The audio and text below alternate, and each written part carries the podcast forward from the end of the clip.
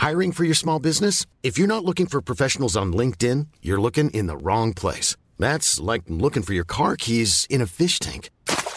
LinkedIn helps you hire professionals you can't find anywhere else, even those who aren't actively searching for a new job but might be open to the perfect role. In a given month, over 70% of LinkedIn users don't even visit other leading job sites. So start looking in the right place. With LinkedIn, you can hire professionals like a professional. Post your free job on linkedin.com slash spoken today.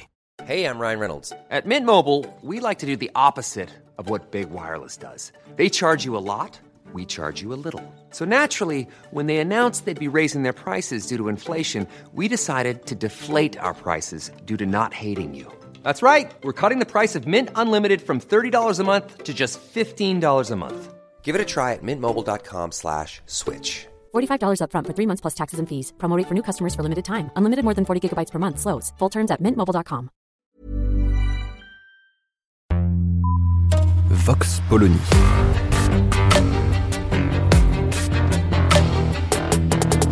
L'actualité vue par la directrice du magazine Marianne, Natacha Polony.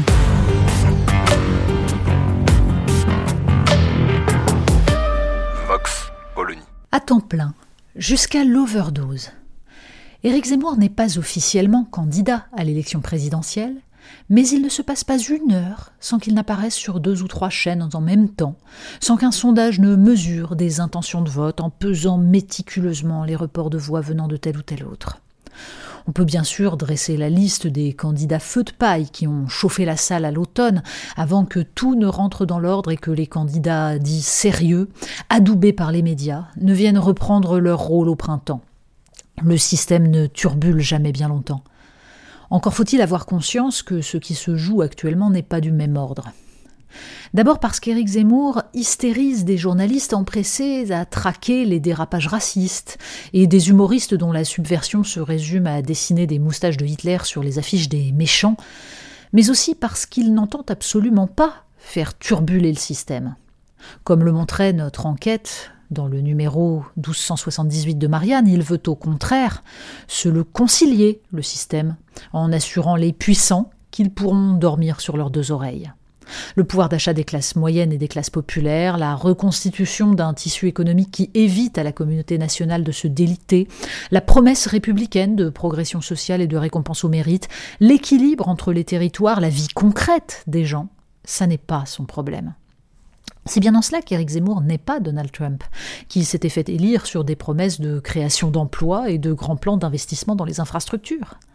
Alors pourquoi? Tout cela ne relève-t-il que du cirque médiatique? Il serait un peu facile de balayer d'un revers de main ce qui ressemble pourtant à un symptôme sur lequel il vaudrait mieux se pencher. Hurler au fascisme ou renvoyer dos à dos les déraisonnables de tous bords, électeurs de Sandrine Rousseau et groupies d'Éric Zemmour, comme Hillary Clinton pointait les déplorables électeurs de Donald Trump, persuadés que, à la fin des fins, elle écraserait tout cela. C'est oublier d'analyser le processus qui conduit à la décomposition du paysage politique, à la guerre idéologique de tous contre tous, à l'obsession identitaire des écoféministes contempteurs du mal blanc capitaliste prédateur, comme à celle des adeptes de la remigration de quiconque n'appelle pas ses enfants Pierre, Marie ou Corinne. L'émergence de ces personnages n'est rendue possible que par l'aveuglement forcené, depuis au moins deux décennies, des élites qui ont reconduit avec obstination les mêmes représentants pour les mêmes politiques. Malgré les alertes démocratiques, malgré les appels au secours à travers des votes de colère ou des mouvements de masse, malgré la détestation qui montait.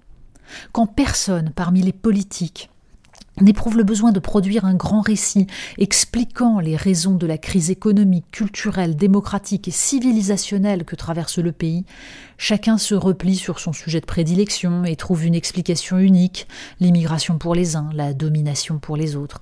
Quand il faudrait penser ensemble la destruction des sociétés européennes par une immigration non intégrée et la déstabilisation du monde par un capitalisme non plus industriel mais financier, profitant essentiellement à des multinationales déterritorialisées.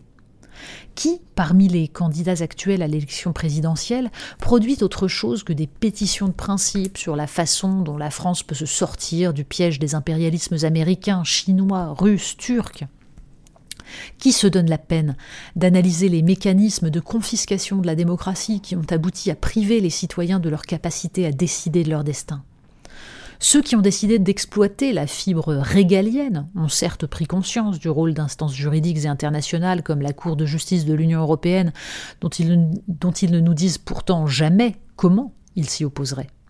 Mais pas un mot sur les mécanismes économiques qui nous interdisent de défendre nos intérêts et de faire peser non plus sur les citoyens et les petites entreprises, mais sur les intérêts les plus puissants, le poids de la participation aux dépenses communes. La Ve République a répondu à un besoin historique, lorsqu'en mai 1958 il fallait redresser un pays empêtré dans des guerres coloniales et que tentait déjà l'abandon entre les mains du tuteur américain.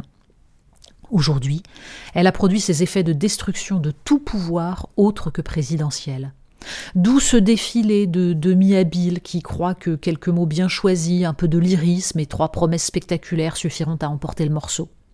Pas un pour penser au-delà de la conquête du pouvoir, pas un qui ait une vision claire des mécanismes à démonter pour échapper à l'impuissance qui fut la gangrène de tous les précédents gouvernements.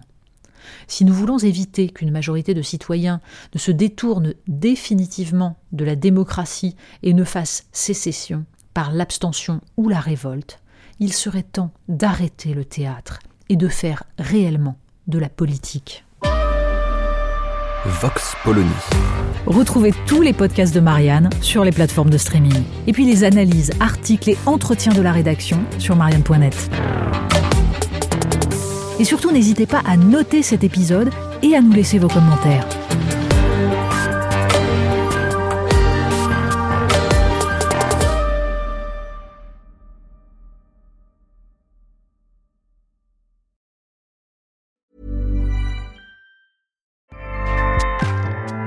ACAST powers the world's best podcasts.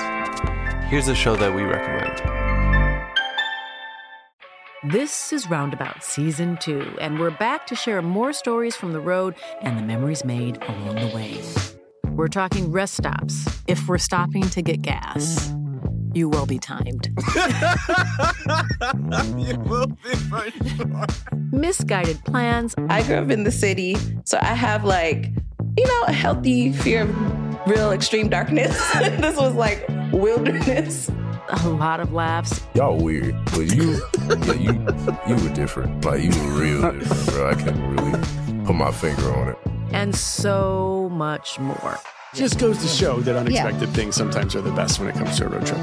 Roundabout Season 2, presented by Nissan, is live now with new episodes rolling out every Thursday.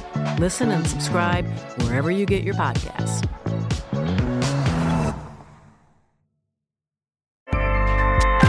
ACAST helps creators launch, grow, and monetize their podcasts everywhere.